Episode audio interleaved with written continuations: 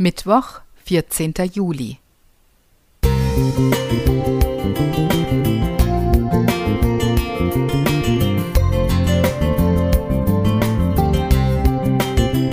Ein kleiner Lichtblick für den Tag.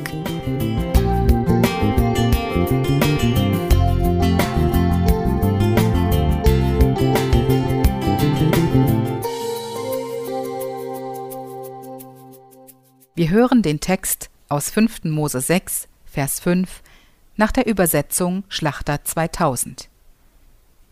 Und du sollst den Herrn, deinen Gott, lieben mit deinem ganzen Herzen und mit deiner ganzen Seele und mit deiner ganzen Kraft. Wir glitten lautlos wie auf Samtpfoten über den mit Tannennadeln bedeckten Waldboden. Ein Eichelheer rätschte dreimal in der Nähe – Irgendwo vor uns lag das Lager, das wir einnehmen mussten.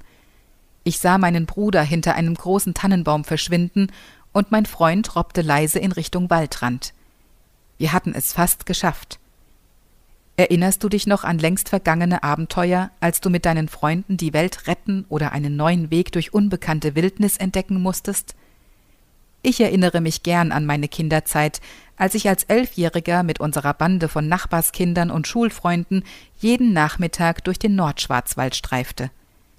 Im Winter zogen wir mit Langlaufschieren über die abgeernteten Wiesen und Felder. Im Sommer, wenn es so richtig heiß wurde, sprangen wir in Unterhosen in das eiskalte Wasser des lokalen Kneippbeckens. Alles, was ich an diesen sorgenfreien Nachmittagen tat, tat ich von ganzem Herzen und mit voller Hingabe. Heute, einige Jahrzehnte später, sehne ich mich oft nach diesen scheinbar unbeschwerten Jahren zurück, in denen ich zu dem wurde, der ich heute bin. Als Vater kann ich mich noch gut an diesen Abschnitt im Leben meiner drei Töchter erinnern, als sie im Garten mit Leidenschaft und viel Fantasie brauten und bauten, entdeckten und rannten. Irgendwie kann ich in diesen Momenten Gottes Einladung an sein Volk besser verstehen – Gott von ganzem Herzen, mit ganzer Seele und mit ganzer Kraft zu lieben, das bedeutet bedingungslose Hingabe und rückhaltlose Begeisterung. Das Leben ist seit dieser Zeit für mich komplexer und manchmal auch schwieriger geworden.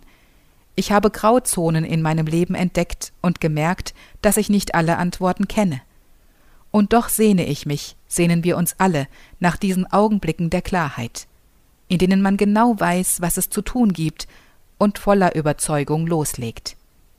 Kann es sein, dass Jesus genau das meint, wenn er uns auch heute sagt, dass wir sein Reich wie ein Kind annehmen müssen?